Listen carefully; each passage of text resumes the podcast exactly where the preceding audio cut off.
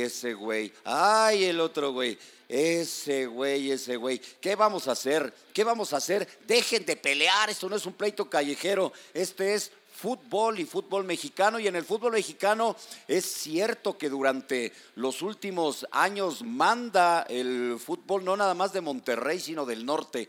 Ya hablaba ese güey de los últimos 10 años en donde Tigres, sí, lleva cinco campeonatos, en donde Rayados, sobre todo en aquella gran época de Víctor Manuel Bucetich, eh, pues ganaron eh, títulos, tres en total en la última década, además de lo que han podido conseguir en en la CONCACAF pero también la Ciudad de México eh, no se queda atrás con sus campeonatos, los tres de la América, metiendo el Piojo Herrera regularmente al equipo hasta las semifinales, si no es que en la final y ganando campeonatos. Pumas de Universidad se ha quedado un poquito atrás, sí, con ese título nada más en la última década, recordando todavía lo que hizo Hugo Sánchez con aquel bicampeonato y, y bueno, lo de, lo de Cruz Azul es sí para para tomarse en cuenta. ¿eh? 23 años sin ganar un título, es cierto que no le aporta nada a los clubes de la Ciudad de México en los, en los últimos años, pero no deja de ser un equipo grande de fútbol. Así que, pues en el fútbol mexicano... Eh, el, norte, el norte ha levantado la mano, no nada más con, con los Tigres y los Rayados, sino también los títulos del Santos, de la comarca lagunera, aquel campeonato de, de los Cholos de Tijuana conseguido por el turco Mohamed.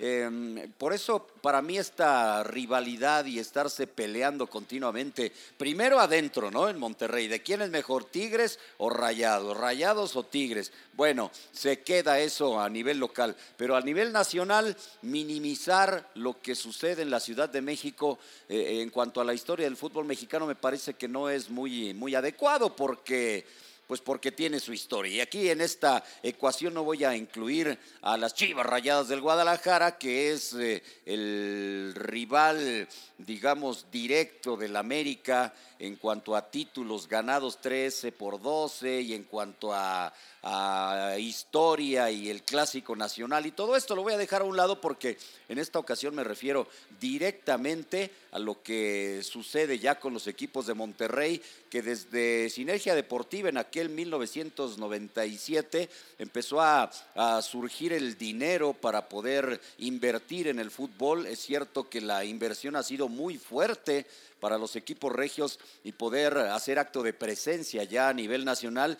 Y yo no sé si considerarlos ya grandes del fútbol mexicano, pero están en vías de serlo. Si me están hablando de los últimos 10 años, sí tenemos que hablar de esa hegemonía de los equipos del norte y concretamente de los de Monterrey en el fútbol nacional.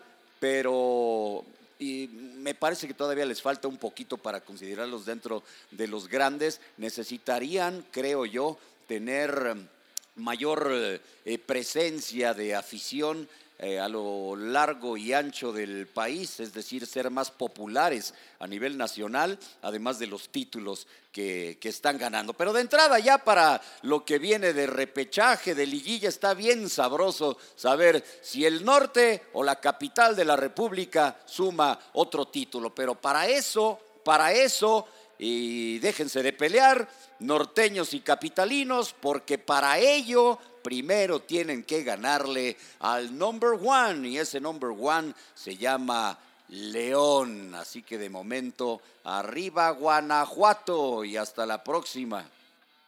Adiós.